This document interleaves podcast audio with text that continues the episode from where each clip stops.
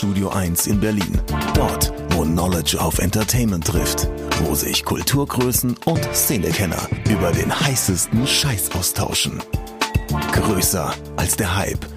Realer als die Realität. Genau dort steht auch ein kleines Studio 2. Und von hier kommt die neue Ausgabe von Oh Schuhen, der Sneaker Podcast mit Simon Buß und Amadeus Thüner. Und herzlich willkommen zurück aus der Sommerpause. Oshun Podcast, der schönste Sneaker Podcast Deutschlands, will ich jetzt an dieser Stelle einfach mal so sagen. Amadeus Thüner, Unterschreibe ich ungesehen. Ich und Simon Buß auf der anderen Seite des Mikrofons. Mein Lieber, Da wie hast du die Sommerferien verbracht? Du warst im Urlaub. Erzähl, war's schön? Ja, die Sommerferien waren sehr gut zu mir. Ich habe viel Schlaf nachgeholt, ich habe gut gegessen, ich habe gut getrunken, ich habe Karamellkaffee für mich entdeckt. Oh, nice. Ziemlich geiles Ding, kann ich nicht anders beschreiben. Ist so getränketechnisch ab jetzt äh, Profiliga. Ähm, nein, das war alles super. Ich äh, habe das sehr genossen. Das war ja für mich auch so ein bisschen der Wunsch an diese Sommerferien. Einfach mal Akkus aufladen und ein bisschen Deutsche Vita. Das habe ich geschafft. Am Ende äh, habe ich es noch zum Zahnarzt geschafft, was auch äh, immer so ein Urlaubsding bei mir ist. Ich oh, bin dann okay. Ja, es ist, es ist irre. Aber ich komme ansonsten äh, kaum dazu, mir dann mal zu sagen, so, ach Mensch, jetzt heute Nachmittag, heute die Mittagspause, sonst irgendwas, dann nehme ich mir mal die Stunde. Deshalb mache ich das fast immer am Ende von einem Urlaub, so zweimal im Jahr. Und mein Zahnarzt, mega gut. Ich war noch nicht mal ganz in der Praxis drin. Da sagt er so, Mensch Simon, da ist was passiert. Meine Kinder haben Sneaker für sich entdeckt und letztens hat mein Sohn gesagt, so, ich muss unbedingt dieses eine spezielle Air Max Modell haben. Und er zeigte mir dann ein Video, um seinen, seinen Kaufwunsch etwas unterstreichen zu können und Argumente zu liefern. Und auf einmal habe ich dich in diesem Video gesehen. Und dann habe ich gesagt so, Mensch, den kenne ich doch. Und er so, nee, Papa, wirklich? Und er so, ja, ja, kenne ich. Woher? Kann ich nicht sagen. Aus der Praxis? Nein. Und äh, es war, Stark. es war mega witzig. Wir haben uns dann eine Weile noch über Sneaker unterhalten. Die Zahnbehandlung ging auch dann relativ schnell, kurz und schmerzlos. Alles gut. Und ähm, ja, ich bin happy. Scheint's war eine ein gute Se- Sommerpause. Wie war es bei dir, Amma? Scheinst einen sehr guten Zahnarzt zu haben, will ich meinen. Finde ich auch. Der Beste. Ähm, ich kann überhaupt ebenfalls nicht klagen. Wir haben neun Tage Urlaub in äh, Binz gemacht auf Rügen. Äh, Man könnte das eventuell schon kennen. Ich rede recht häufig davon. Das ist halt äh, unser neuer Happy Place und natürlich auch innerdeutschland mäßig ein ähm, machbarer Urlaub. Es war schon ein bisschen voller, man hat's gemerkt, aber trotzdem so, dass man gut zueinander Abstand halten konnte. Und äh, wir haben ja eh das Glück, dass wir dort ein Haus stehen haben. Von daher durchaus auch mal so die ein oder andere ruhige Minute in dem äh, ganzen ähm, Ambiente verbracht. Es war wirklich, wirklich sehr, sehr schön. Auch halt für mich nach vielen Jahren, die ich immer wieder sage, ich will einen Sommerurlaub, ich will ans Meer, ich will an den Strand und es nie funktioniert. Tatsächlich 2020 kann ich endlich mal einen Haken hinter diese Liste machen oder hinter diesem Punkt auf der Liste. Ich konnte endlich mal einen richtigen Sommerurlaub machen. Das war wirklich Und danach endlich Reiterferien. ja, so ungefähr. Nee, und das war wirklich richtig schön. Ganz lustig war, dass in diese Zeit der Release des Off-White 4 fiel. Und ähm, ich habe mir nicht großartig Chancen ausgerechnet, habe aber in unserer Episode, wo es darum ging, ähm, wie wir zu gewissen Modellen stehen, man nannte es Cop or Drop, ja darüber gesprochen, dass ich den sehr, sehr stark finde. Und ich dachte mir einfach, Mensch, ja, was kostet die Welt, ne? Probier's es halt in der geliebt wie gehassten Sneakers-App einfach und ich habe ihn tatsächlich gewonnen.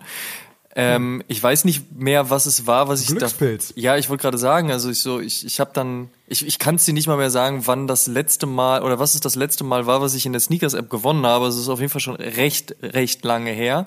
Nicht so wie bei vielen anderen, die ja so zwei, drei Jahre nichts gewonnen haben, aber äh, durchaus schon so eine Zwischenzeit da, äh, dazwischen gewesen. Und dann dachte ich mir so, okay, den Spaß nimmst du dir jetzt und äh, lässt dir das Ding dann aber auch halt hochschicken nach Bins. Zumal ich auch so ein bisschen Angst hatte, man weiß ja nie so ganz genau, wo einem der Paketzusteller das Paket dann so hinlegt, wenn man nicht da ist. Also meine Nachbarn sind zwar gut drauf, so die nehmen sowas auch dann immer ganz gerne an, aber wir haben es auch schon oft genug erlebt, dass man nach so einem Wochenende nach Hause kommt und auf einmal stehen so sechs Pakete einfach vor der Tür rum.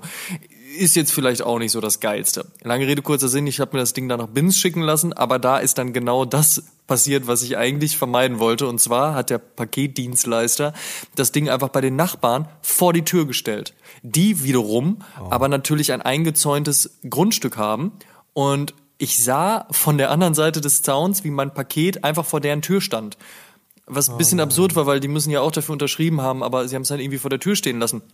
Als dann zehn Minuten später auch noch irgendwie ein Starkregen losging, also so ein Platzregen, dachte ich mir, ey, jetzt scheiß drauf, jetzt, dann bin ich einfach so über den Zaun gehüpft und habe dann aber trotzdem mal natürlich nochmal nett und freundlich geklingelt was von der anderen Seite tatsächlich nicht ging, weil ich weiß auch nicht, ob die da so abgeschottet leben wollen. Auf jeden Fall kann man nicht äh, auf der anderen Seite vom Zaun klingeln. Egal, die stand dann auf jeden Fall vor der Tür. Eine nette Frau machte mir die Tür auf, sagte, ja klar, kein Problem, hier bitte für dich. Ich sagte nett und freundlich, danke. Und äh, hatte dann dieses, dieses leicht durchnässte Paket, aber es ging alles noch. Ähm, es war auf jeden Fall äh, kleiner kleiner Kampf, aber ein sehr lustiger. Also es hat auf jeden Fall Spaß gemacht. War eine gute Zeit. Das ist schön. Ich freue mich, dass es der Off-White Vierer äh, durch den Regen in deine Sammlung geschafft hat und äh, dass man äh, deinem Hobby auch äh, auf Bins versucht, mit allem, was man hat, entgegenzukommen. Das finde ich stark. Ja, find ich liebe Leute nett. in Bins, liebe Hörer in Bins, falls wir welche haben, ihr seid super. Auch im Namen von Amadeus und unseren Familien möchte ich Danke sagen. Und äh, bevor wir in die Episode 61 reinstarten, würde ich sagen, machen wir noch eine ganz klitzekleine Werbung.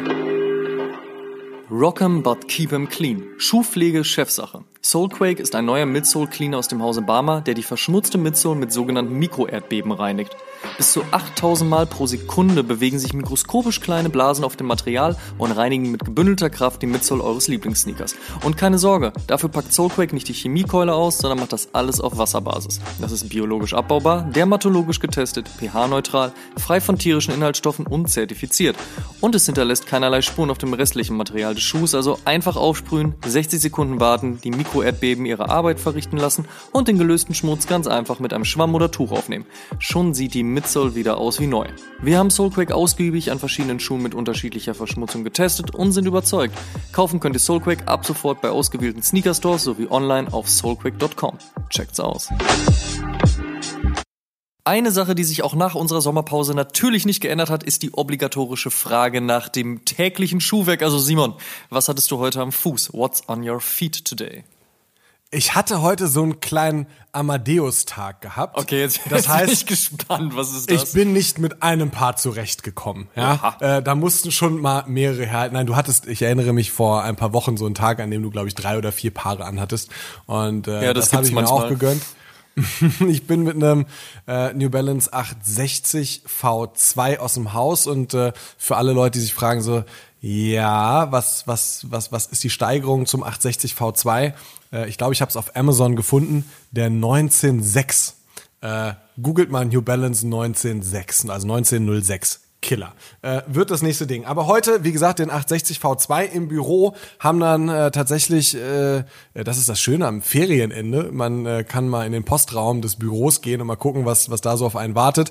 Da haben tatsächlich zwei Paare auf mich gewartet und in beide bin ich dann heute nochmal reingeschlüpft und eine Runde rumgelaufen. Das eine, äh, äh, W Taps und Vans, der äh, ich habe den den Slip-on, den weißen mit der schwarzen mit Soul, also Classic Slip-on und äh, dann noch den Hummel Hive äh, Reach LX 6000, neue Silhouette von Hummel, äh, wurde mir netterweise auch zugeschickt. Ich habe in so einem schicken Off-White Farbton getragen. Äh, ich hatte gar keine Ahnung, was mich bei dieser Silhouette erwartet. Ganz im Gegensatz äh, zu den Vans habe ich früher sehr, sehr viele Slip-Ons gehabt und getragen, auch noch einige im Keller stehen. Ähm, aber äh, Reach LX 6000 ist neu und äh, ich finde sehr bequem. Sieht gut aus am Fuß. Amadeus, was hast du getragen? Ey, definitiv muss ich dazu auch noch sagen, der Reach LX 6000 ist wirklich ein echt guter Schuh. Also da hat Hummel Hive auf jeden Fall einiges richtig gemacht.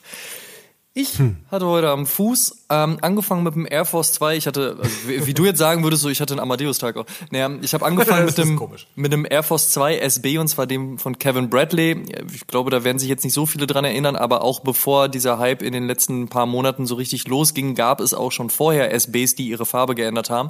Dieser Air Force 2 ist komplett weiß, hat aber eine Unterschicht aus blau und dementsprechend, wenn man ihn skatet oder trägt oder auch mal äh, an einem Bordstein hängen bleibt, was mir durchaus dann und wann mal passiert hier bei Berliner Backsteinpflastersteinen, da äh, färbt sich das Ding dann raus und das ist ganz schön. Und dann hatte ich das große Glück, ähm, meinen SB Dank Civilist abzuholen oder abholen zu dürfen. Ähm, viele nennen ihn Berlin Techno. Das ist ja auch die Story, die Civilist dahinter hat. Und zwar dieses 9 to 5 in der Woche arbeiten. Man trägt schwarz, deswegen ist die Base schwarz. Und dann am Wochenende wird ordentlich geraved, deswegen wird's dann bunt.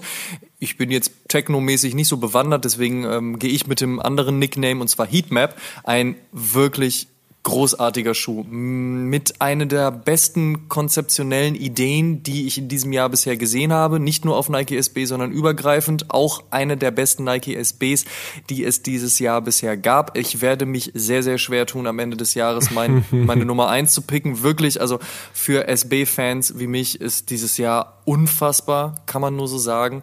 Der Hype ist auch unfassbar, aber wem erzähle ich das hier? Ähm, wie gesagt, Shoutout an Civilist. Die Jungs haben das verdient, mal wieder mit Nike SB zusammenarbeiten zu dürfen. Da gab es ja schon mal einen Dank High. 2013, wenn ich mich nicht täusche, und 2015 gab es das Spraypack, bestehend aus einem Janowski und einem Janowski Max. Und ähm, die Jungs haben es auf jeden Fall verdient, den Hype abzubekommen im Rahmen von Nike SB und auch generell einfach die Aufmerksamkeit für den Laden zu bekommen. Civilist macht wirklich einiges richtig und das schon seit einigen Jahren. Deswegen Shoutout an Foley und das gesamte Team. Wirklich richtig guten Job abgeliefert. Nachdem wir jetzt beantwortet haben, was wir am Fuß tragen, geht diese Frage natürlich obligatorisch an unseren Gast rüber. Christopher, was hast du heute am Fuß? Ich trage heute, jetzt gerade in diesem Augenblick, den Nike Dunk University Red, der vor, ich glaube, einem Monat oder so rausgekommen ist, oder vielleicht vor zwei, ich weiß nicht genau. Eine schöne Wahl. Ganz klassischer Colorway. Ich trage im Moment die, diese ähm, den Syracuse, den Kentucky und den Univ eigentlich nur diese drei Modelle, halt noch den University Red. Was anderes kommt mir irgendwie im Moment nicht an den Fuß, wenn ich ehrlich bin. Ja, aber wie gesagt, ist ja auch Klassiker. Damit funktioniert es, glaube ich, immer ganz gut, oder? Ich finde auch, ja. Christopher, Sneakerhead, Blogger, Instagrammer oder Influencer als Deadstock, beziehungsweise neuerdings als Christopher, äh, App-Owner, die bessere Hälfte von Sneakerbob und eigentlich der echte Sneakerbob, wie wir alle wissen, aber pst, ähm, Kopf und Creator von Dead Stuff. Guter Skater, wie ich finde. Geschäftsführer von drei Unternehmen. Ähm, Krefelder und Neuköllner, was nichts mit Berlin zu tun hat. Hundedaddy, Hobby-Sterne-Koch. Welche Dinge sind dir eigentlich die wichtigsten? Wie würdest du dich beschreiben? Und sag mir, wann schläfst du eigentlich?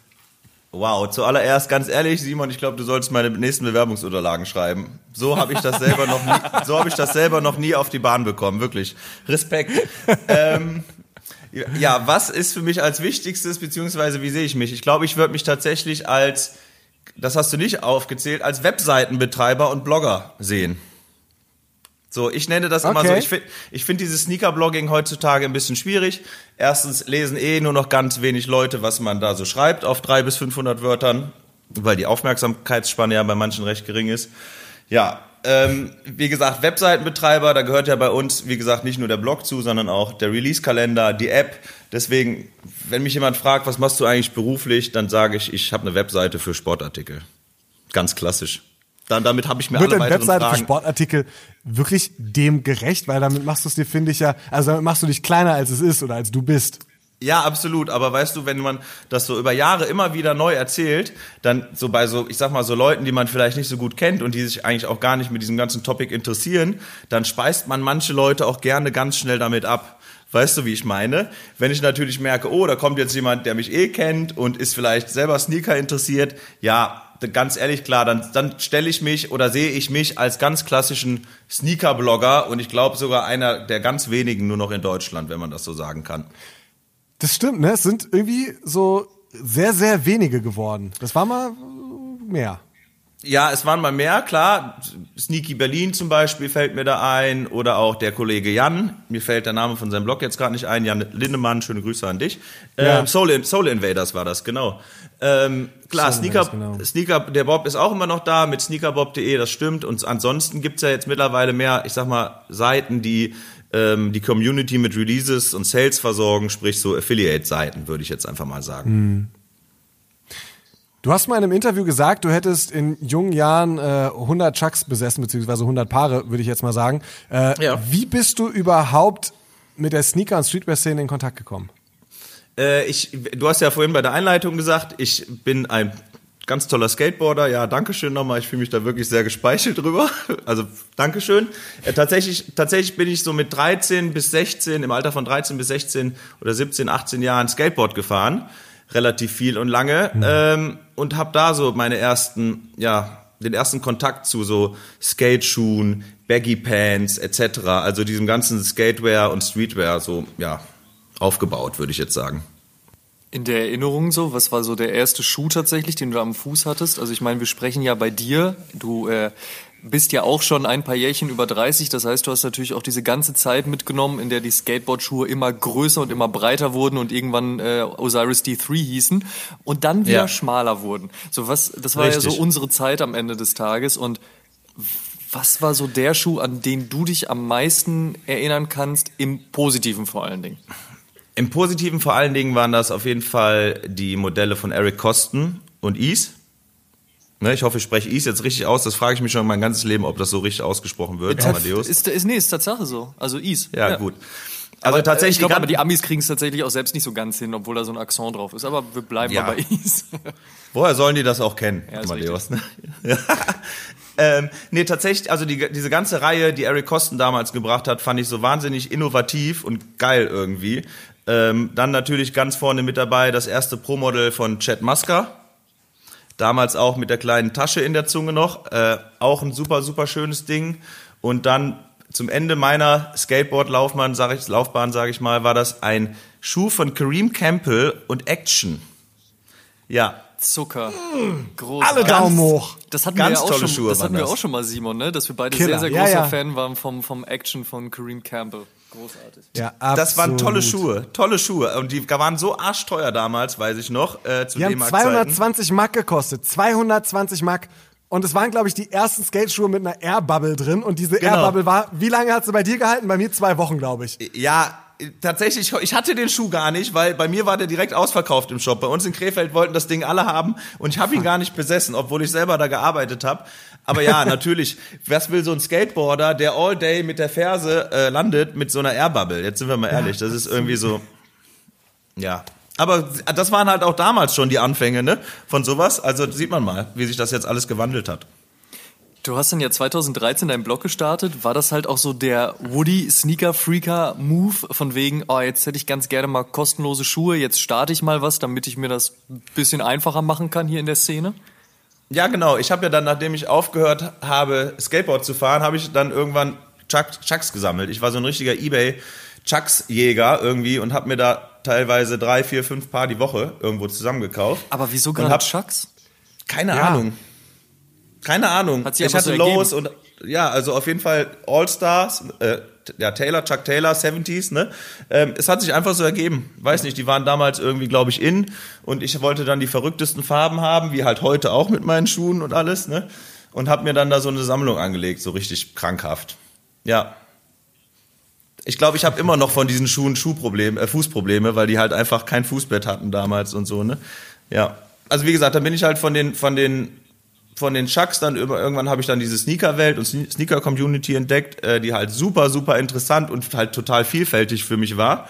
Äh, und ja, dann auch angefangen, irgendwie da viele Turnschuhe zu kaufen. Ja, und irgendwann habe ich festgestellt, Leute, das geht so nicht mehr. Ich, du gibst viel zu viel Geld aus für Turnschuhe und habe halt diesen Blog gestartet. Das war tatsächlich der Antrieb, da hast du recht. Wie lange hat das gedauert, bis dann Brands auf dich aufmerksam geworden sind und gesagt haben, ja Mensch, guck mal, der Christopher, der Deadstock so, da äh, kommen wir doch mal mit dem arbeiten oder bist du aktiv auf die zugegangen? Wie war das zu der damaligen Zeit? Ich meine, es ist ja jetzt auch schon sieben Jahre her.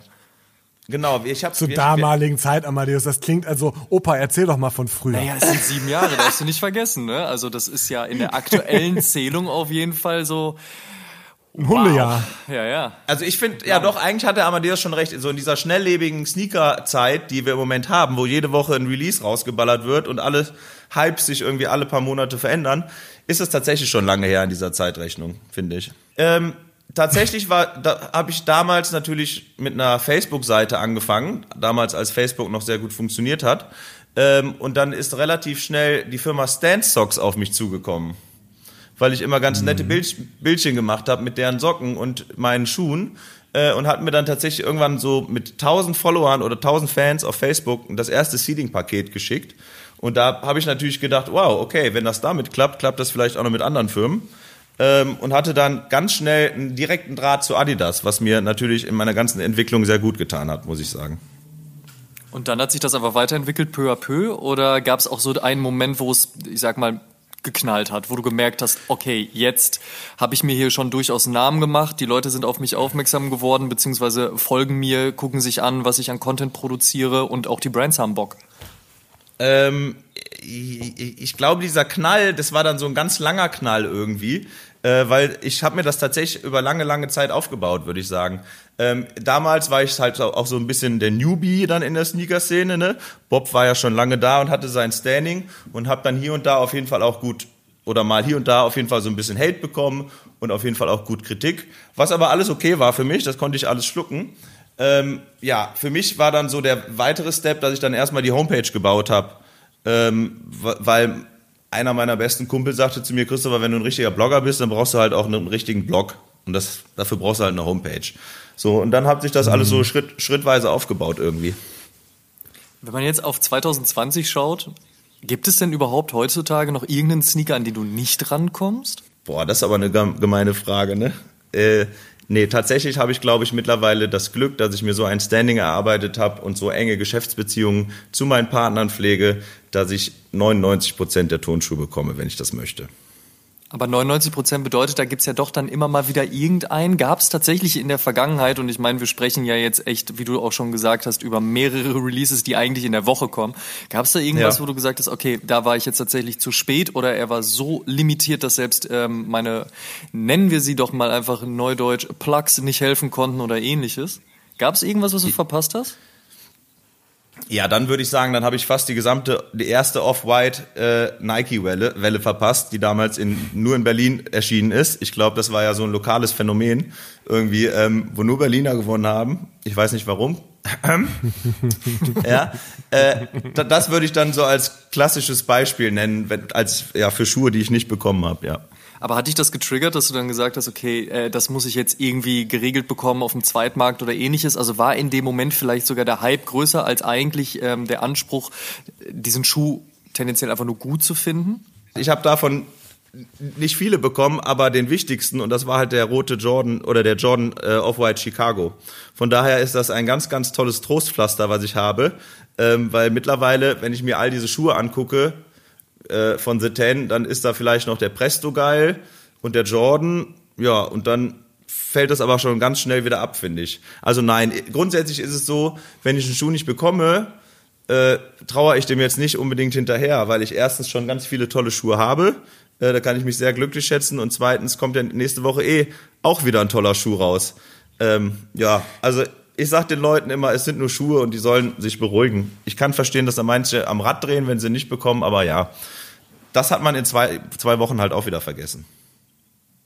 Das ist, das ist ganz witzig, ne? Weil manchmal ist man super schnell von etwas getriggert und er liegt fast so einem Hype um zehn Paar Schuhe, die Virgil Abloh mit Nike gemacht hat. Und ein, zwei Jahre später sagt man schon so, naja, von den zehn vielleicht ein, zwei. Ähm, selbst wenn man am Anfang gedacht hat, na, ich muss mindestens neun haben. Da ist schon, da lässt man sich schnell anstecken, oder? Ja, absolut. Ich merke das ja auch immer bei mir. Ähm, du bist da schon schnell drin in so einem Strudel. Es ist doch eigentlich der klassisch, der klassische Zyklus ist doch immer der. Das, da kommt ein geleaktes Bild, alle Leute fangen an irgendwie zu meckern. So, dann gibt's vielleicht so zwei, drei, zwei, ja, zwei, drei Befürworter, die so die Fahne hochhalten, ne? Ja, und dann kommen immer mehr Bilder und der Schuh wird interessanter und interessanter und am Ende wollen das Ding alle haben, weil die sich alle in so einen Strudel bewegen. Ich meine, das ist, wenn man das verstanden hat, dass das alles gutes Marketing ist und alles brandgesteuert, dann kann man das vielleicht leichter verstehen und dann kann man, glaube ich, auch leichter verdauen, wenn man einen Schuh nicht bekommt. Wenn man aber dieses Spiel oder dieses Game, dieses System halt noch nicht so verstanden hat, dann kann man, ja, dann wird man auch getriggert, klar. Und dann habe ich auch teilweise Leute bei mir in meinen DMs, die dann halt auch ein bisschen lauter und aggressiver werden. Aber wenn man es verstanden hat, wenn man dieses System Hype, dieses Marketing-System verstanden hat, ist man dann gleichzeitig resistent? Also würdest du sagen, ähm, Dich steckt da so schnell nichts mehr an? Nein, glaube ich. Ich bin, ich bin hier. Bestes Beispiel jetzt der Civilist Dank, der gestern gekommen ist, richtig? Ja.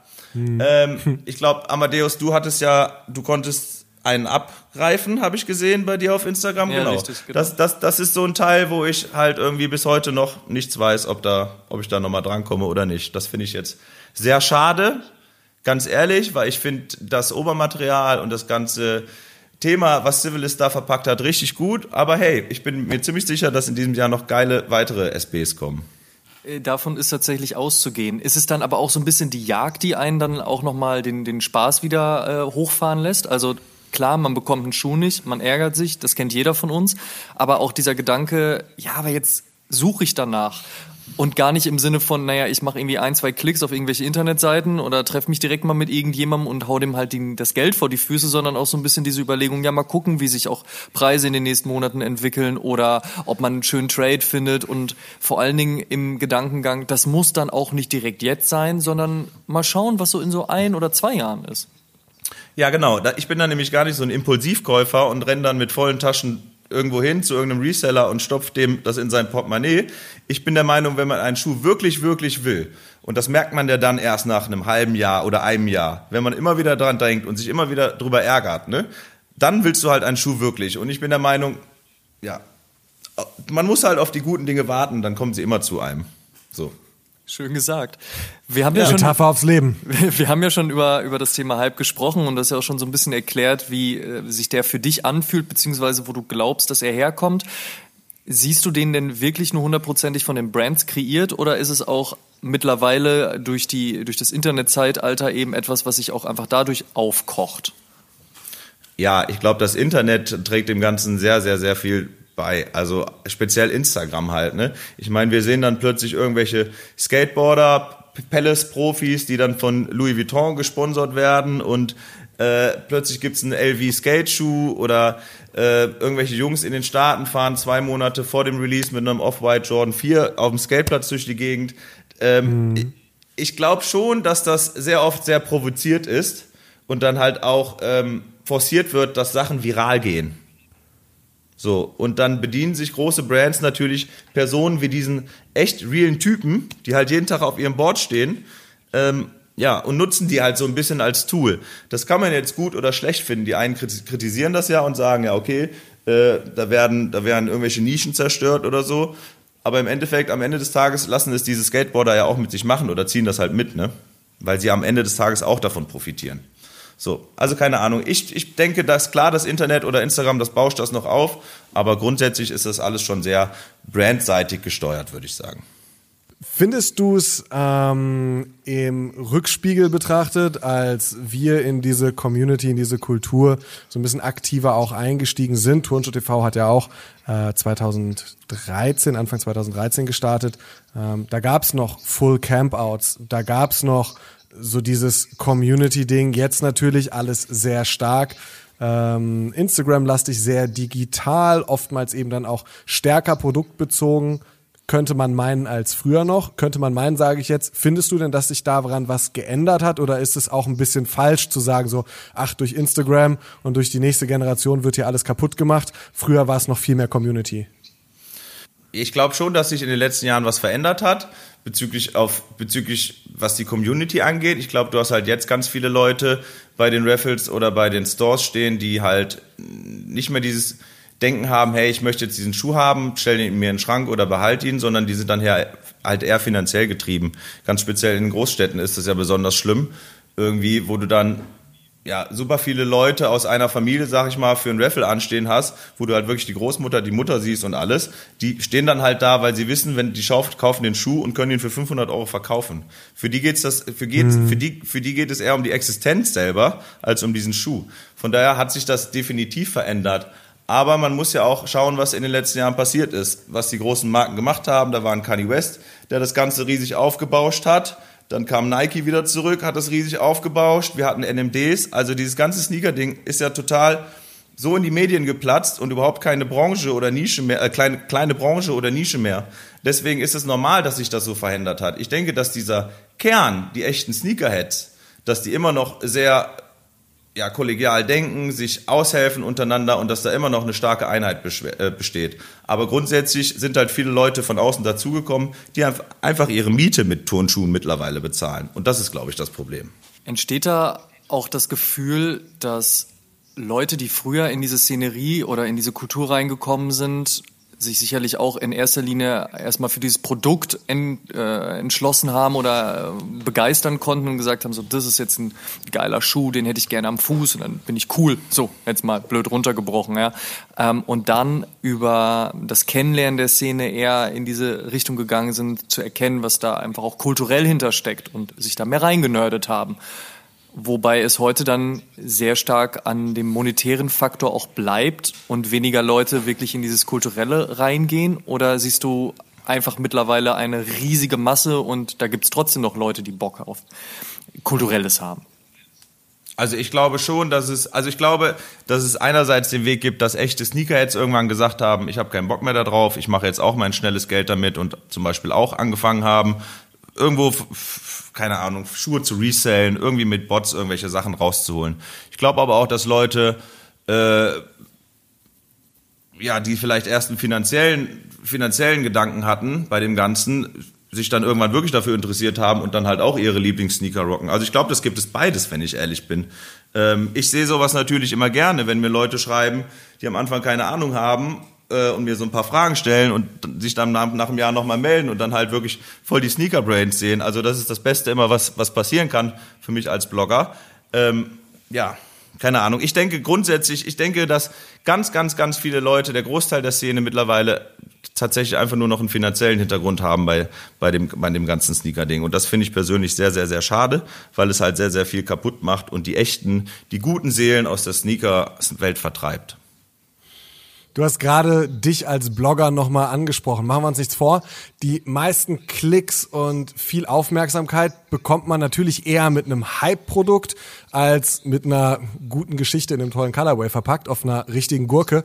Ähm, wie wichtig ist Hype für dich beruflich und gibt es so einen Unterschied zwischen dem Online-Christopher und dem Offline-Christopher? Tatsächlich ist dieses Thema Hype äh, für Deadstock auch ein sehr wichtiges Thema, weil wir natürlich ähm, immer diese ja, limitierten Releases auch sehr stark begleitet haben. Ähm, ich persönlich war aber auch immer ein Typ, der ähm, auch gerne Generals getragen hat zum Beispiel. Ich habe letzte Woche noch einen S-Track mhm. getragen, einen Reebok S-Track. Ähm, ich habe vorletzte Woche noch einen Essex Gel Mai getragen von vor zwei Jahren.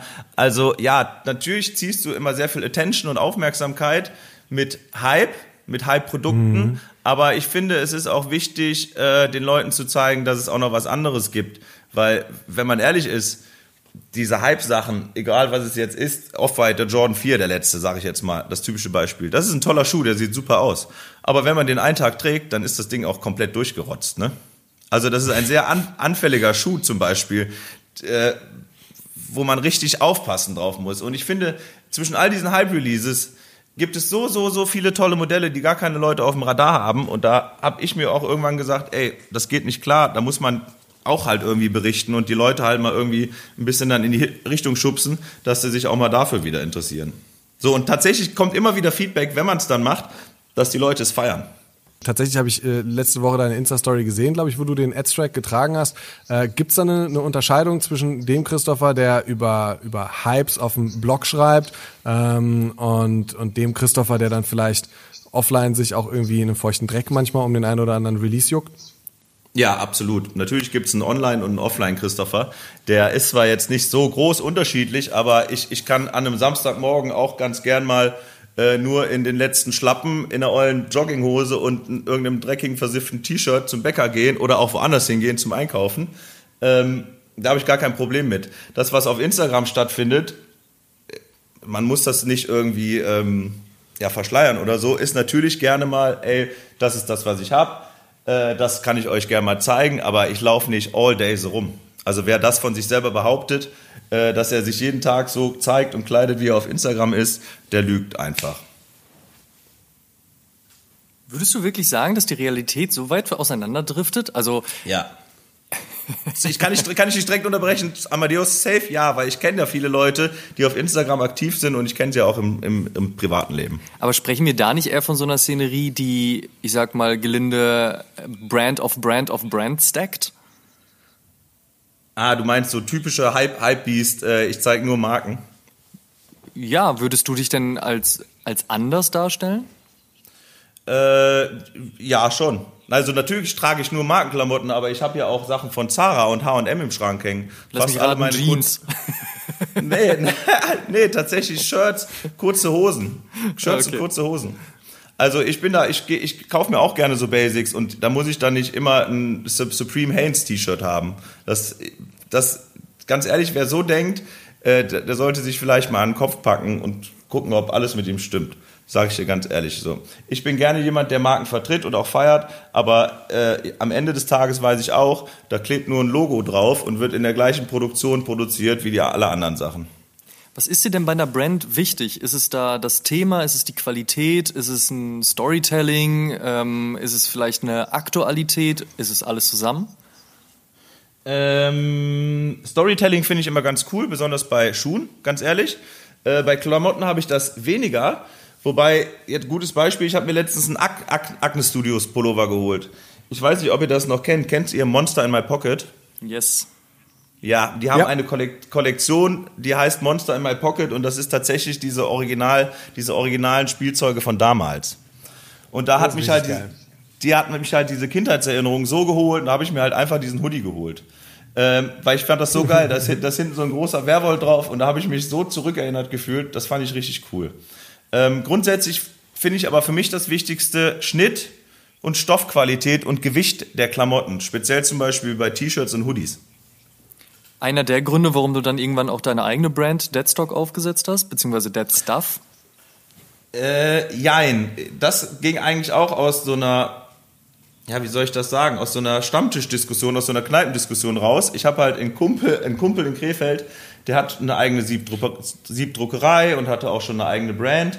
Und wir haben immer was, wir haben immer halt irgendwie gesagt, ey, lass uns doch mal was zusammen machen. Ähm, und haben das halt über drei, vier Jahre irgendwie immer wieder besprochen und nie gemacht. Und irgendwann habe ich dann halt gesagt, ey, ich habe jetzt mal Bock auf was Eigenes. Äh, und ich hatte halt gar keine Ahnung von Schnitten und Produktion, also von Textilproduktion etc. Äh, und dann habe ich mich halt mit ihm zusammengetan und der hat mich da so langsam rangetastet. Ja, und jetzt machen wir das halt seit, ich glaube, auch schon drei Jahren zusammen, genau. Aber das ist ja auch eine Sache, die von Basics dann irgendwann zu einer tatsächlich größeren Kollektion geworden ist. Also da steckte dann ja auch ein bisschen mehr hinter als so, ach, ich druck mal jetzt so ganz klein meinen Namen aufs T-Shirt und habe so eine Art Merchandise. Das ist ja durchaus schon auch als Kollektion zu bezeichnen. Ja, Plus, ja, du bist ja mit der Kollektion auch nicht nur auf deiner eigenen Seite in den Vertrieb gegangen, hast gesagt, so Mensch, ich habe mal 50, 50 Dead Stuff Shirts gemacht, sondern du bist bei 43,5 drin gewesen, du bist bei Overkill drin gewesen, du bist bei was auch Asphaltgold, also einigen größeren äh, Sneaker Stores, die man durchaus kennen kann, im Produkt gewesen und ausverkauft. Also ich meine, ne, um das einfach auch nochmal hinzuzufügen, es ist ja nicht nichts. Ähm, ja, tatsächlich waren wir in einigen Stores drin, aber Asphaltgold und Overkill haben mir immer gefehlt. Der Marc und der Danny, da hatte, ich harte, hatte ich harte Gespräche mit denen, aber das habe ich bisher noch nicht geschafft. aber, aber grundsätzlich, ja, hast du recht. 43,5 waren wir drin, FU waren wir drin, das war ein mega großer FU, Erfolg. genau. Genau, und hat, hat sich auch direkt äh, oder relativ schnell ausverkauft. Die letzten Drops haben wir tatsächlich immer über unseren eigenen Online-Shop gemacht, weil wir halt mittlerweile ja, eine gute Stärke erreicht haben und da ganz schöne Umsätze machen, wenn wir was releasen. Ähm, ja, also dieses Thema Dead Stuff war eigentlich nie ein Thema, wo ich sagen wollte, so ey, damit möchte ich jetzt so Geld verdienen, sondern ähm, wir versuchen die Sachen relativ günstig zu halten irgendwie. Äh, und am Ende des Tages ist das für mich eine richtig tolle Werbung, wenn die Leute darum laufen, damit rumlaufen. Und ich glaube, man erkennt erst, äh, was ist, ja, wie soll ich das sagen? Ey, ich, mich macht das so glücklich, wenn ich irgendwo Leute mit meinem T-Shirt rumlaufen sehe. Das ist für mich die, eine der größten Ehren, die, die, die man irgendwie haben kann. Also, weißt du, ich habe etwas geschaffen, was den Leuten gefällt. Wow, Dankeschön. Ja. Wirklich. Ja. Das ist toll. Das ist ein tolles Gefühl. Definitiv. Und deswegen mache ich, mache ich das auch so gerne. Aber du machst ja nicht nur das, ne? Also wir haben ja jetzt schon gewisse äh, Bereiche abgedeckt bzw. besprochen, die du tust. Du hast aber ja. Ja. auch eben noch eine eigene App und du warst äh, zuletzt auch ähm, consultant-seitig aktiv bei der Jägermeister Streetwear Kollektion. Genau, bei meinen Freunden Jan und Sven, genau, und der Romina. Schöne Grüße übrigens an euch, richtig. Wie Ja, kann man sich das, das vorstellen? Rufen die sich dann, rufen die dich an und sagen so, Mensch, Deadstock, äh, Christopher, hör mal, du äh, hast doch ein Standing, du hast hier Ahnung und jetzt hilf uns mal dabei, wir wollen hier was in den Markt schubsen oder wie entwickelt sich sowas? Also tatsächlich war der Jan einer der Geschäftsführer von der Agentur, die mich kontaktiert hat. äh, hat mir wohl schon längere Zeit auf Instagram und Facebook gefolgt und hat mir dann einfach mal so eine ganz lose Nachricht über Facebook geschrieben. Ähm, und ich habe das dann gelesen und habe mir so gedacht, okay, ja, Klamotten machen, melde dich mal.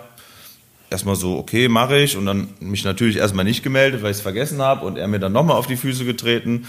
Und ich mich dann wieder nicht gemeldet. Ne? Man kennt ihn, den Christopher. Ähm, und dann wurde dann halt irgendwann sauer und habe ich gesagt, ja gut, dann rufe ich mal an. Und dann war es halt tatsächlich die Mediaagentur von Jägermeister, die sich selber quasi dazu berufen führten, diese tolle Streetwear-Kollektion zu machen mit Jägermeister. Ja, und die haben halt damals jemanden gesucht, der erstens Streetwear-seitig irgendwie einen Plan hat und zweitens auch irgendwie Ahnung hat von Klamotten. So, ähm, so, und drittens wussten die Jungs dann auch, dass ich früher noch Einkäufer war, gelernter. Äh, und das hat eigentlich dann wie die Faust aufs Auge gepasst. Sprich, ähm, ich konnte denen ein bisschen Know-how geben, was, was ähm, Streetwear im Moment angesagt ist. Ich meine, das wusste der Jan selber auch, aber mit mir als Partner hat er sich da, glaube ich, ein bisschen wohler gefühlt. Zweitens hatten wir die Erfahrung mit der Beschaffung von Textilien und Schnitten. Und drittens war ich dann halt auch einfach ein gelernter Einkäufer, der auch dann Ahnung hat von mhm. den Einkaufsprozessen. Also das hat eigentlich wie die Faust aufs Auge gepasst. Ähm, und dann durfte ich zusammen mit der Agentur diese, diese Streetwear-Kollektion entwickeln. Das war richtig toll, ja. Voll gut, so klingt's auf jeden Fall auch. Ähm, du hast es äh, ganz schön weit gebracht. Hättest du dir, als du angefangen hast, 2012 mit dem Bloggen, ähm, hättest du dir, hätte dir das, die Frage kann man in zwei Richtungen stellen. Hätte dir jemand gesagt, Christopher, du schaffst das, hättest du wahrscheinlich den Kopf geschüttelt. Auf der anderen Seite, ähm, hättest du dir das erträumen lassen, dass man damit so weit kommen kann, wenn man einen Blog macht, ab und an mal ein paar Schuhe zugeschickt bekommt, vielleicht auch ähm, vielleicht auch ja mal hier und da eine Kooperation startet, einen Release-Kalender pflegt, mit dem man dann irgendwie über Affiliate irgendwann was verdient. Aber hättest du gedacht, dass man, dass man tatsächlich damit so weit kommen kann? Nee, also ich habe ich es erstens selber nie geglaubt und zweitens äh, hätte man mir es gesagt, hätte ich es halt auch nicht geglaubt. Bei mir ist mein, also mein Glas ist immer halb leer irgendwie. ähm, ich bin ich bin eher so der negative. Ich habe immer eher so negative Tendenzen und sehe dann immer eher alles kritisch, äh, bis es dann halt passiert. Also nein, ich habe da gar nicht mhm. mit gerechnet und hatte ganz ehrlich dann am, am Ende, natürlich habe ich mir immer viel Mühe gegeben, aber auch ein bisschen Glück. Ähm, ich habe damals eine ganz normale kaufmännische Ausbildung gemacht in einem kaufmännischen Betrieb und wurde dann übernommen und habe dann auch zweimal den Arbeitgeber gewechselt und habe mich dann am Ende einfach mit meiner Chefin überworfen, die mich dann gekündigt hat und dann habe ich halt in diesem Augenblick entschieden, okay, jetzt machst du das halt Vollzeit, weil selber hätte ich es nie gemacht. Manchmal braucht es ja genauso Wer? diese eine Initialzündung. Ja. Ey, absolut. Und wie gesagt, ich habe halt meinen Ausbildungsbetrieb verlassen, der wurde zugemacht, weil er verkauft wurde und mich dann mit der Chefin überworfen. Und da habe ich mir einfach gedacht, boah, Christopher, jetzt hast du wirklich die Schnauze voll und habe halt einfach ein bisschen gerechnet, was passiert, wenn ich anstatt drei bis vier Stunden vielleicht zehn bis zwölf Stunden für meinen Blog arbeiten kann. Ja, und das hat dann am Ende ganz gut funktioniert. Erfreulicherweise wenn man dem Pessimisten folgt, der ist ja auch manchmal so ein bisschen so ähm, ähm, vorausplan, vorausschauend veranlagt. Äh, wenn jetzt bestimmte Säulen deines Geschäftsmodells wegbrechen würden, beispielsweise Instagram würde dicht machen, Instagram wäre weg. Ähm, welche Säule würdest du denn aber für dich als die wichtigste, die schützenswert erachten? Ist es was aus dem Start, der Blog, der Release-Kalender? Ist es deine eigene Brand, That Stuff? Wo hängt für dich gerade so am meisten dran? Wo sagst du, da das wäre die Säule, die ich am, am, am meisten gerade schütze. Also die Säule. Die ich am meisten noch weiterbringen möchte. Also tatsächlich, im Laufe der Jahre dachte ich immer, die Säule, die ich am meisten schützen muss, ist meine Facebook-Seite. Ähm, das hat sich jetzt, das, ja wirklich so, das hat sich jetzt stark verändert. Du hattest die größte Facebook-Seite in Krefeld. ja, es war, das stimmt. Wow, das hört sich toll an auch. ja, hatte ich mal. Aber weißt du, was bringen dir diese, was bringen dir 200.000, 300.000 Fans, wenn du mit deinen Beiträgen nur noch 20.000 Leute erreichst? Weißt du? Ja. Also das ja. Ist, ist dann auch egal. Also wie gesagt, Facebook habe ich halt zuerst gedacht. Dann steht bei mir natürlich an ganz, also am ersten Platz steht eigentlich meine Homepage und die App. So, weil mhm. das ist das, äh, wo wir unser Geld mitverdienen. Das ist das, wo wir auf Google gut ranken, wo wir gut bekannt sind. Äh, und das ist das schützenswerteste, was es im Deadstock, in dem, in dem Cosmos Deadstock Sneaker Blog gibt. An zweiter Stelle würde ich dann auf jeden Fall den Instagram-Account nennen, den wir zum Glück auch seit diesem Jahr äh, verifiziert haben. Ja, das sind so Top 1, Top 2 und Top 3. Ja, das war's dann auch. Wenn du so siehst, und du hast es eingangs schon angesprochen, die Seiten, die jetzt aufploppen, sind meistens auf Instagram und beschäftigen, sich meistens auch damit, wann Releases rauskommen und meist natürlich auch damit, was die dann irgendwann wert sein könnten. Ist das was, wo du dann sagst, oh, das nervt einfach und wo ist da der USP, also wo ist da die Eigenständigkeit? Oder denkst du, auch ein bisschen, naja, das ist halt eben der Zahn der Zeit. Schon klar, dass keiner von euch jetzt irgendwie auf WordPress einen Blog aufzieht. Äh, das ist ja das Thema Hype, was ihr auch vorhin angesprochen habt. Thema Klicks. Diese Seiten machen ja ganz bewusst, gehen die auf diese Hype-Releases und posten die dann. Und dann kommt noch eine Resale-Prediction und dann wird darüber diskutiert. Ganz ehrlich, das ist für mich schon fast Clickbait mittlerweile und nervt extrem. Weil, mhm. was hätten die denn, was, was haben diese Seiten denn an, an eigenem Content, wenn die Brands plötzlich aufhören, Schuhe zu releasen? Nichts mehr. Dann haben die keinen Schuh im Schrank, den sie fotografieren können und auch keinen Schuh mehr, über den sie berichten können. Wenn wir jetzt mal, sage ich, ein Jahr lang keine Schuhe hätten, ja, dann würde ich in meinen Keller gehen zu meinen 400 Paar Schuhen und würde wahrscheinlich, was weiß ich, was aus daraus kreieren. Ne? Dann würde ich wahrscheinlich sagen, okay, dann trage ich halt jetzt 365 Tage lang einen anderen Schuh oder irgendwas. Aber all diese diese Instagram-Seiten, die sich halt nur mit fremden Content und fremden Bildern irgendwie versuchen hochzupuschen, ja, das ist mittlerweile für mich das Krebsgeschwür von Instagram. Das war jetzt schon wieder so zum Ende hin ein bisschen pessimistischer, Christopher, muss ich ehrlich sagen. Das äh, zieht sich hier langsam durch. Ähm, dann vielleicht mal noch, äh, wenn, wenn Instagram schon so ein bisschen so, uh, das ist. Wie ist es denn mit TikTok? Oh, ja, ich habe einen TikTok-Account mit zwei Videos. Ja, habe ich. Hat er? Hab ich. Aber hast du dir da jetzt schon so eine Strategie ausgemalt, beziehungsweise so wie du Storytelling da machst? Ist also jetzt mal äh, hands down, ist TikTok für dich relevant? Für das, was du ähm, machen möchtest, glaubst du, dass du da auf jeden Fall stattfinden musst? Weil es ist ja, darüber spricht ja gerade jeder und das schon seit Monaten. Da, da, da spricht jeder drüber, das ist richtig. Ähm, das ist aber auch richtig, dass da jeder, jeder drüber spricht, weil wenn ich so meine kleinen Brüder angucke mit 17 und 21, die zum Beispiel keine Facebook, kein Facebook-Account mehr haben, ja, für die ist das halt die Welt, ne? Und ich sag mhm. mal so, ich weiß nicht, ob ich mit meinen 35 Jahren mich da jetzt nochmal zu hinreißen möchte, mich da breit zu machen. Aber grundsätzlich ist TikTok eine verdammt interessante Plattform. Vor allen Dingen, weil da ja die Reichweite noch stimmt. Also ich kenne Leute, die haben 300.000, 400.000 Follower, ganz schnell und easy bekommen, einfach weil sie jeden Tag ein einigermaßen ansprechendes Video hochladen. Und da muss ich ja. sagen, aus Marketing- und Vermarktungssicht ist es ein sehr, sehr spannendes Tool. Für mich persönlich, muss ich ganz ehrlich sagen, weiß ich nicht, ob ich diese Scham auf, nicht, auf mich nehmen möchte, da nochmal aufzutreten. Glaub, also ein, ein, ein TikTok-Tanz werdet ihr von mir nicht sehen. Das kann ah, ich das äh, wollen wir doch jetzt mal hier kurz so festgehalten haben und schauen, wie sich das in den nächsten Wochen entwickelt. Ich glaube, was ganz spannend oh, oh. sein wird, ist auch einfach, wie man diese Plattform eben als Plattform nutzt. Ne? Also natürlich ist sie groß ja. dadurch geworden, dass Leute irgendwie Lip-Syncing-Videos gemacht haben oder getanzt haben und natürlich ist das jetzt auch immer noch angesagt und der heiße Scheiß. Aber man hat ja auch in den letzten Wochen und Monaten gemerkt, dass diese Plattform eben halt auch als Plattform für andere Inhalte genutzt werden kann, die aber trotzdem in so einem Kosmos stattfinden müssen. Und ich finde es auch total interessant, ähm, gerade auch im Sneaker-Bereich, so was kann sich da durchsetzen und auch was kann sich abseits von guck mal hier, neuer Hype oder guck mal hier, teurer Schuh oder guck mal hier, 6000 Schuhe noch durchsetzen. Vielleicht ist es ja wirklich nochmal ja. eine, eine Form von Storytelling. Wer weiß. Aber ich muss euch ehrlich sagen, ähm, ich finde, Männer in unserem Alter, und wir haben alle die drei vorne stehen, haben, wenn es nicht geschäftlich ist, nichts auf fucking TikTok zu suchen. Es ist halt einfach creepy. Wenn du auf TikTok privat unterwegs bist, dann kannst du dich auch im Trenchcoat an den Kinderspielplatz stellen, ohne Mist. Oh, okay. Oh, Moment, darf ich mal kurz hart, was fragen? Wer, ich, bin, ich bin jetzt hier der Pessimist und mir wird, wird hier äh, was vorgeworfen und der Simon redet hier über Trenchcoats an Kinder, Kinderspielplätzen. So. Das wird die beste Episode.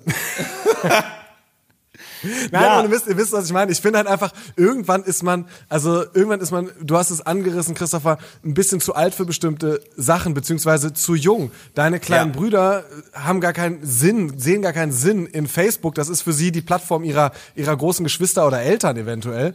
Ähm, ja. und, und ich finde eben, dass das dann eben auch im Umkehrschluss muss man sich irgendwie als erwachsener Mensch nicht nochmal auf den Plattformen der, der, der jetzt jugendlichen 14-Jährigen einnisten ähm, aus, aus meinem Empfinden heraus, deshalb sage ich das mit meiner Meinung. Ähm, macht gerne, was ihr möchtet, Jungs. Sprechen wir nochmal zu guter Letzt darüber, welche Silhouette aus deiner Sicht, Christopher, das Jahr 2020 bestimmen wird und schon mal so einen kleinen Ausblick. Was glaubst du, was wird 2021 angesagt sein? Ist es weiterhin der Nike Dunk bzw. SB Dunk? Erzähl mal, was glaubst du? Also ja, ich glaube, dass der Nike SB Dunk bzw. der Nike Dunk generell im nächsten Jahr noch eine sehr starke Rolle spielen wird. Ähm, ich denke auch, dass Jordan, das Jordan-Brand mit den Einsern, die ja dieses Jahr richtig durchhauen, also Mids und mhm. Lows, muss ich ganz ehrlich sagen, waren ja für mich auch immer so ein rotes Tuch, ganz ehrlich. Ähm, die hatten da dieses Jahr einige Colorways dabei, wo ich echt gesagt habe, ey, geil. Wisst ihr, wie ich meine? Ja. Ähm, also ich glaube, ja. erstmal weiß ich ja, oder gehe ich davon aus, dass der Dank noch sehr viel breiter gespielt wird, als er es dieses Jahr getan wird, weil, wenn sind wir ehrlich, mein Kumpel Damian, mein bester Kumpel, hat jetzt am Wochenende den ersten Dank in einem Raffle gewonnen. Ich kenne so viele Leute, die immer noch keinen Dank zu Hause haben, weil sie halt einfach nicht die Möglichkeit haben, dran zu kommen. Ähm, also ich gehe stark davon aus, dass es dass speziell diese Silhouette nächstes Jahr richtig dick kommt und dann werden auf jeden Fall Einser weiter durchgespielt. Und ich habe irgendwie so ein bisschen im Gefühl, dass Nike im Moment den Vierer vorbereitet für nächstes Jahr. Ähm, dass da auch noch einiges kommen wird, weil da poppen ja. im Moment auch, auch so viele Colorways auf. Äh, da wird sicherlich noch was Starkes kommen. So, das ist so meine Tendenz. Äh, anders, andere Hand, Adidas, kann ich mir im Moment, weiß ich nicht, was da Sache ist. Sage ich euch ganz ehrlich. Da habe ich nichts gesehen, nichts gehört. Äh, das ist noch ein Buch mit sieben Siegeln für mich. Gibt es denn irgendwas, was der Christopher gar nicht an Fuß ziehen würde? Sketchers. Ah, perfekt, das wäre auch meine Aussage. tatsächlich, tatsächlich, tatsächlich, also ich, ich, ich finde es bei Girls irgendwie ganz cool, so wenn sie den richtigen Style haben dafür, aber ich finde das bei Männern finde ich es irgendwie ganz schwierig und ich erinnere mich, dass die Dinger irgendwie immer am Grabbeltisch lagen bei uns in der Realtheke, also im Supermarkt, weißt du? Oder wisst ihr, das war so, das ist so meine Kindheitserinnerung, die ich an Sketchers habe. Von daher ist das so eine Marke, die für mich so ein bisschen verbrannt ist. Aber in Amerika doch äh, ein, ein, viel größeres Ding, ne? Also ist, glaube ich, auch so eine, so, eine, so eine europäische Sichtweise, hätte ich gesagt. In Amerika ist nie groß. Ja, ich glaube, das ist ja eine, eine der Marken, die am meisten Schuhe in Amerika verkauft, ne? Aber in Amerika ja. ist auch vieles groß, was wir auch hier nicht haben wollen. Also von daher, ne, weißt du Bescheid. Ja, aber weißt du, ich glaube, das ist dann eher so ein Schuh für, Wal für den Walmart und so, wo die halt Stückzahlen raushauen und das sind dann so 15 Dollar oder 19 Dollar Schuhe, ne? Christopher, ja. es war eine große Freude, dich endlich im Interview zu haben. Und ähm, vielen, lang hat's gedauert. Ja, vielen lieben Dank. Ähm, wir könnten uns, glaube ich, niemand besseren vorstellen, mit dem wir die Sommerpause hier beenden als mit dir. Weiterhin ganz, ganz viel Erfolg für alles, was da kommt. Wir laufen uns, wenn ähm, die Möglichkeit besteht, ja höchstwahrscheinlich, hoffentlich in diesem Jahr noch über den Weg. Und bis dahin, Sehr mein gerne. Lieber, bleib Sehr gesund, gerne. ja. Dankeschön, Dankeschön. Das wünsche ich euch auch. Es hat mich sehr gefreut. Ich hatte sehr viel Danke. Spaß. Das können wir sehr gerne irgendwann mal wiederholen. Ah, davon gehe ich aus. Das, das machen wir mal wieder. Christopher, mach's gut. Super. Jungs, haut Ciao. rein. Tschüss. So, Kinder, und damit vielen Dank, dass ihr bei der 61. Episode mit dabei wart. Ihr könnt natürlich alle Episoden wie gewohnt kostenlos auf Spotify, Apple Podcasts, Deezer, Google Podcasts, YouTube, Podigy und ganz neu auch auf Amazon Music und Audible hören. Und wir würden uns sehr freuen, wenn ihr Oshun dort abonniert, wo ihr Podcasts am liebsten hört. Schaut einfach auch mal auf Facebook und Instagram.com slash Podcast vorbei und äh, interagiert dort mit uns und der gesamten Community. Downloadet auf jeden Fall auch die kostenlose Deadstock App von unserem Kumpel Christopher, den wir hier heute zu Gast hatten und seid immer über jeden Drop direkt informiert. Äh, wir freuen uns, wenn ihr uns fünf Sterne und eine positive Bewertung bei Apple Podcasts da lasst. Über 250 positive Bewertungen hat Oshun schon und äh, eine Rezension würden wir hier gerne mit euch teilen. Luke unterstrich Odinson 87 schrieb vor kurzem bester deutschsprachiger Sneaker Podcast. Die beiden Dudes sind einfach nur nice höre euch sehr gerne zu und freue mich auf jede neue Episode. Ja, vielen, vielen Dank dafür. Das geht runter wie Butter oder Öl. Irgendwas davon. Auf jeden Fall tut's sehr gut. Tut uns einen Gefallen und supportet den Podcast und erzählt mindestens einem Freund oder einer Freundin, die sich für Sneaker und Streetwear interessiert von uns. Show some love. Dankeschön, ihr Lieben. Wir hören uns in der nächsten Episode wieder. Bis dahin, macht's gut. Tschüss. Ciao, ciao. Oh Schuhen, der Sneaker-Podcast mit Simon Buß und Amadeus Thüner. Alle zwei Wochen auf iTunes, Spotify und YouTube.